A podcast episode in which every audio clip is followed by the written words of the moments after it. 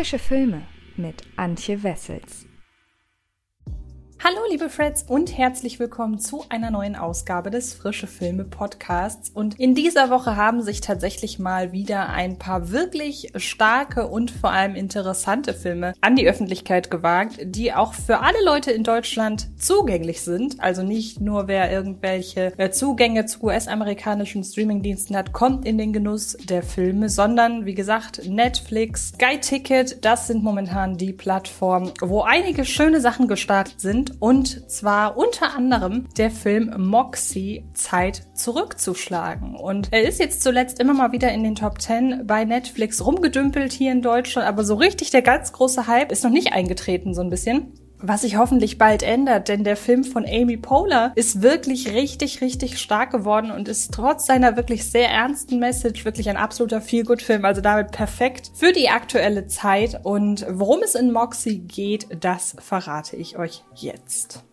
Vivian, gespielt von Hadley Robinson, eine eigentlich schüchterne 16-Jährige, läuft meist mit gesenktem Kopf herum und versucht möglichst nicht aufzufallen. Als sie jedoch durch die Ankunft einer neuen Schülerin, gespielt von Alicia Pascal Pena, gezwungen wird, das ungezügelte Verhalten ihrer Mitschüler an der Highschool genauer zu betrachten, merkt Vivian, dass sie endgültig genug hat. Sie lässt sich von der rebellischen Vergangenheit ihrer Mutter, gespielt von Amy Poehler, inspirieren und bringt anonym ein Untergrundmagazin namens Moxie heraus, in dem sie das zweifelhafte Verhalten und die Verfehlungen in der Highschool anprangert. Völlig unerwartet tritt sie damit eine Bewegung los. Plötzlich steht Vivian im Mittelpunkt einer Revolution und schmiedet neue Freundschaften mit anderen jungen Frauen und Mitstreiterinnen quer über alle Klicken und Clubs hinweg, mit denen sie gemeinsam die Höhen und Tiefen des Highschool-Alltags bewältigt.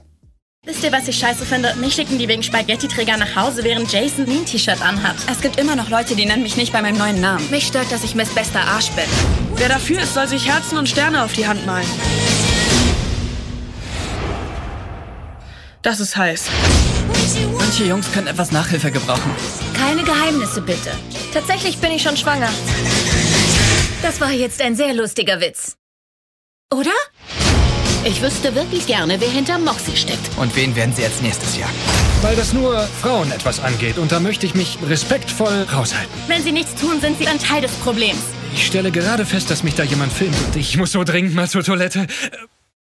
Jennifer Matthews Coming-of-Age-Roman Moxie hat zwar bereits über sechs Jahre auf dem Buckel, in der schnelllebigen Popkultur kann das schon mal eine kleine Ewigkeit sein, den darin angesprochenen Themen und Problematiken jedoch war die Autorin im Jahr 2015 schon weit voraus. Es sollte zum damaligen Zeitpunkt immerhin noch zwei Jahre dauern, bis der Hashtag MeToo im Oktober 2017 eine bis heute andauernde Frauenrechtsbewegung mit dem Fokus auf weibliche Gleichberechtigung in Gang setzen würde, in deren mehr oder minder minder direktem Fahrwasser unter anderem Filme wie The Assistant, Bombshell, Das Ende des Schweigens und Promising Young Woman erschienen sind.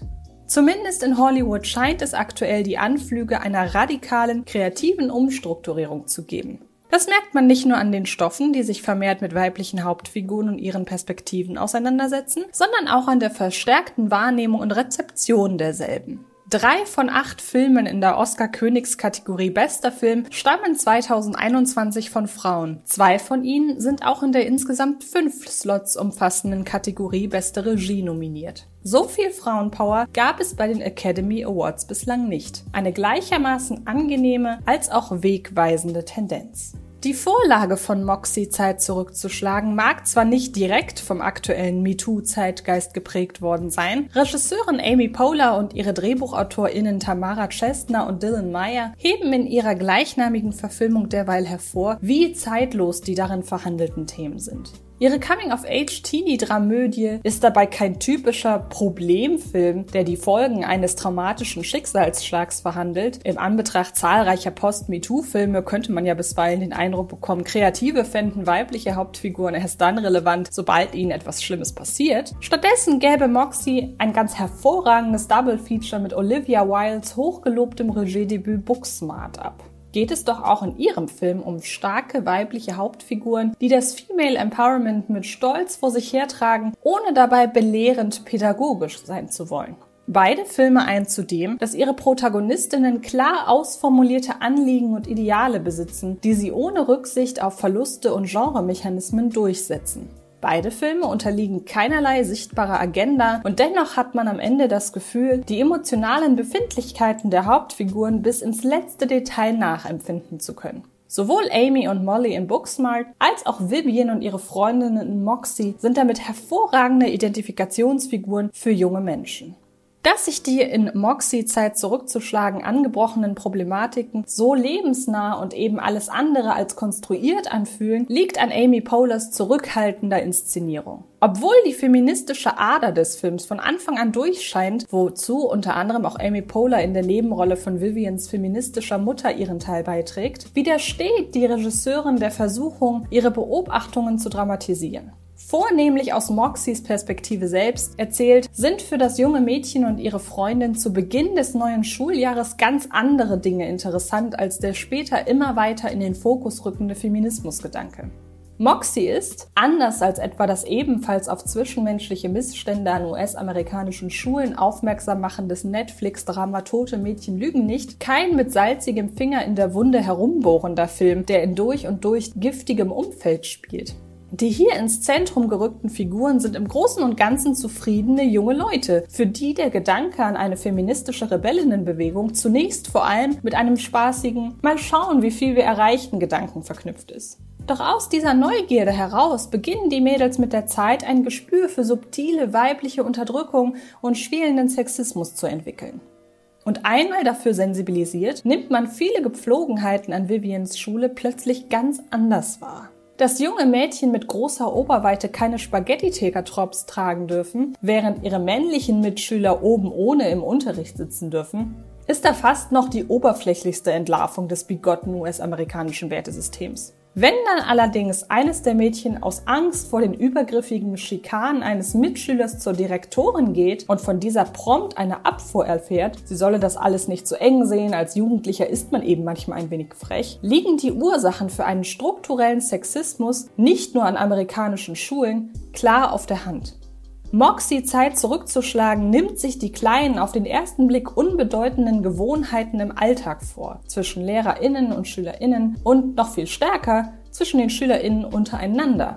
Der Elan, den Vivian und ihre stetig wachsende, betont diverse Gefolgschaft aufgebrachter Mitschülerinnen und Mitschüler, ja, in Moxie schließen sich der Rebellinnenbewegung auch einige Jungs an, ist enorm ansteckend und Moxie, seines ernsthaften Anliegens zum Trotz, dadurch bis zuletzt ein Feelgood-Film. Einer, der durch seine unbekümmerte Art der Problembewältigung umso stärker zu Herzen geht, wenn die Mädels und Jungs zeitweise immer mal wieder zu spüren bekommen, dass die Realität in Wirklichkeit ganz schön bitter ist und sich die Welt mit ein paar griffigen Slogans längst noch nicht verändern lässt.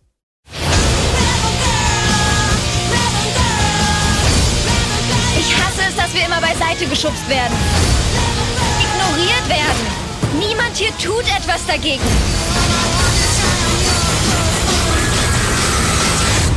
Die Revolution, Baby!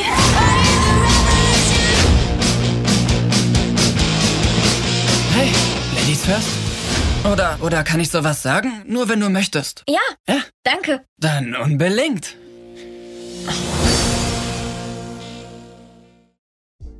Dass das Skript von Moxie auf den letzten Metern dann doch noch die ein oder andere vorhersehbare Entwicklung nimmt, lässt sich gern verschmerzen, wenn man diesem Wermutstropfen die smarte Figurenkonstellation gegenüberstellt. Neben der unerkannt bleibenden Moxie-Gründerin Vivian erheben zahlreiche junge Mädchen ihre Stimme gegen die Ungerechtigkeit, die für jede von ihnen individuell ausfährt. Während Alicia Pascal Pena in der Rolle der Lucy stellvertretend für die Rechte afroamerikanischer Frauen und Mädchen einsteht, mimt Lauren Thigh Vivians beste Freundin Claudia, die durch ihre Beteiligung an der Moxie-Bewegung ungeahnte familiäre Probleme bekommt.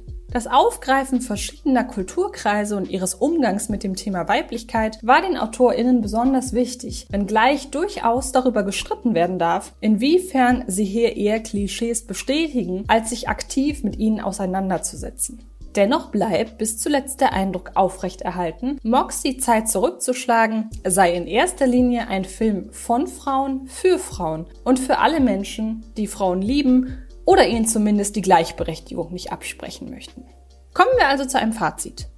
In Amy Pohlers Moxie Zeit zurückzuschlagen, trifft herzliches Female Empowerment auf eine grundsympathische Coming-of-Age-Story, die uns den Highschool-Kosmos aus der weiblichen Perspektive näher bringt. Und ihr könnt euch nun selbst von dem Film überzeugen, von dem ich persönlich sehr begeistert bin, denn Moxie Zeit zurückzuschlagen ist ab sofort bei Netflix streambar. Und nicht nur Moxie, sondern auch noch ein anderer Film ist da zu sehen, nämlich The Block Island Sound, genremäßig was ganz anderes, nämlich eher so im ja, Thriller-Horror-Bereich ansiedelbar. Aber die beiden Filme haben gemeinsam, dass ich diese Woche im Podcast über sie rede. Also hört auch gerne da rein. Oder falls euch das mehr interessiert, könnt ihr auch gerne meinen Podcast zu Zack Snyders Justice League euch mal anhören. Und äh, ja, ich hoffe sehr, dass euch das Ganze gefällt, dass ihr Spaß daran habt, mir beim Filme über Filme reden zuzuhören. Und wer mich mal wieder sehen möchte, diese Woche gibt es eine neue Deutschstunde zusammen mit meinem Kollegen Daniel Schröckert. Wir haben nämlich darin über den ersten Film von Katrin Gelbe Tore tanzt gesprochen und äh, auch dieses Video wird im Laufe dieser Woche erscheinen. Ich bedanke mich fürs Zuhören, dann sehen oder hören wir uns garantiert in den nächsten Tagen irgendwo im Internet. Viel Spaß beim Filme gucken und bis bald. Das war Frische Filme, der Podcast von Fred Carpet.